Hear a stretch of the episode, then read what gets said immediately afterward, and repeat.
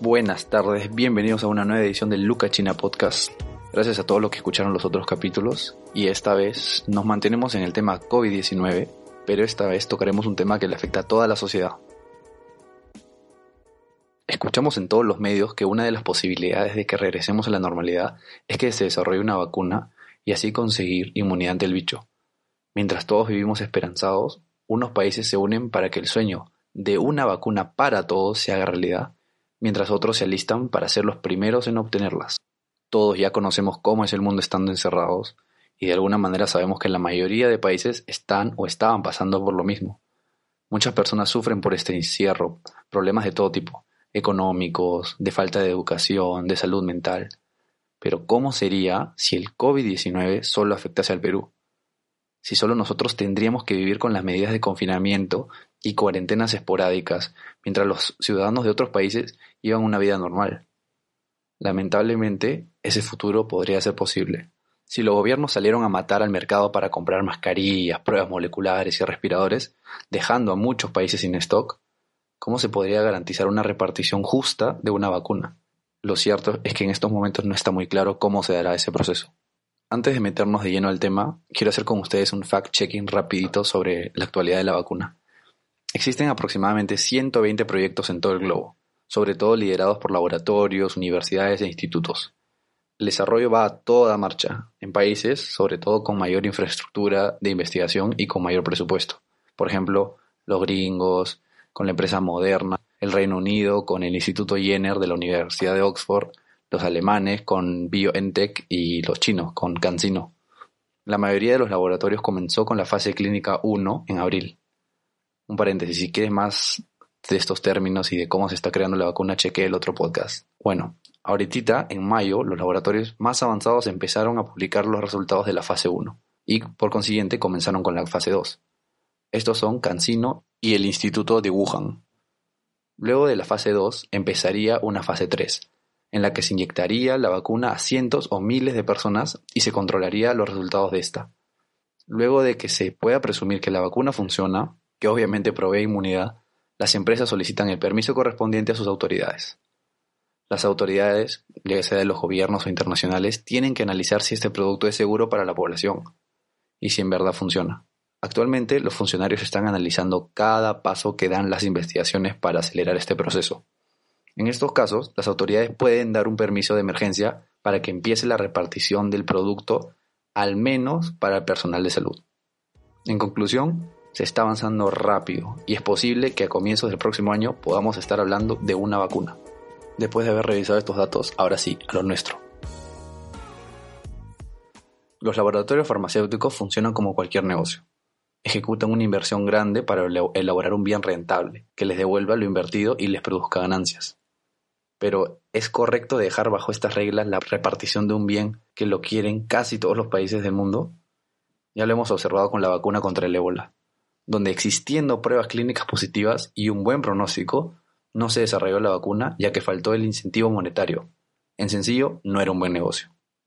Ahora que sí sabemos que será un buen negocio la vacuna contra el COVID-19, existen algunos escenarios que se quieren evitar. El primer escenario que se quiere evitar es que las farmacéuticas produzcan pocas vacunas y que de esta manera suban los precios siguiendo la ley de la oferta y la demanda. Para evitar este escenario, algunos países como Estados Unidos y Alemania están financiando algunas empresas para incorporar una infraestructura que permita masificar la producción y que de esta manera los laboratorios no coloquen precios demasiado altos. Otro escenario que queremos evitar es que la producción de una firma busque cubrir las necesidades de un país y que margine al resto. Sanofi, por ejemplo, es una empresa francesa, un laboratorio, que ha expresado que las primeras vacunas se las mandaría a Estados Unidos, ya que de ahí viene su financiamiento. La experta de salud Ilona Kickbush le dijo a la Deutsche Welle la semana pasada que aún no existen reglas claras. Sin embargo, la intención es que la mayoría de las naciones trabajen solidariamente y en conjunto. El secretario general de las Naciones Unidas, mi causa Antonio Guterres, ha explicado que la vacuna tiene que ser un bien global, es decir, que debe ser accesible para todas las personas, sin importar que vengan de países que aportaron poco o nada para el desarrollo de estas. Por otro lado, la Unión Europea y la fundación de Bill Gates están reuniendo fondos para la OMS, para que ella subvencione a varias empresas productoras de vacunas y que de esa manera garantice una repartición justa y global. O sea, que en todas las partes del mundo hay igual cantidad de vacunas. Para muchos esto puede sonar extraño e injusto. Incluso me he encontrado con muchas personas que me dicen que no puede ser posible que mientras un país se esfuerza en encontrar una solución, otros no pueden mantenerse ni en cuarentena. A esto mi respuesta siempre va a ser clara. Este es un problema mundial. Para que un país elimine el coronavirus, tendría que vacunar a toda su población y cerrar sus fronteras hasta que todos los demás pobladores del mundo sean inmunes. Esto sería un escenario casi imposible. Partiendo de ahí, no se puede pensar en un solo país, ya que la respuesta es global. Por otro lado, no se puede pretender que todos los países desarrollen en estos meses una gran infraestructura de investigación. La propuesta más justa sería crear un fondo de aportes para la OMS, como lo que busca la Unión Europea. En este fondo, todos los países depositarían dinero de acuerdo a su desarrollo económico. Además, pondrían a disposición científicos especializados y materia prima para el desarrollo de la vacuna. Más o menos como cuando haces una chancha y justo ese día estás misio. En ese caso, para no pasarme de conchudo, yo mismo soy y voy a comprar las chelas o las guardo en la refri. No quiero incitar con esto a que los que ponen la tecnología no hagan nada, pero sí explicar que dentro de sus posibilidades, cada país puede aportar. Más allá de eso, esperemos que no todo quede en intenciones, sino que se redacte un plan de repartición global con reglas claras y que éstas sean respetadas por las naciones y por las empresas productoras. Hace unos días, nuestro terrible Trump volvió a ser noticia y parece que quiere jugar solo.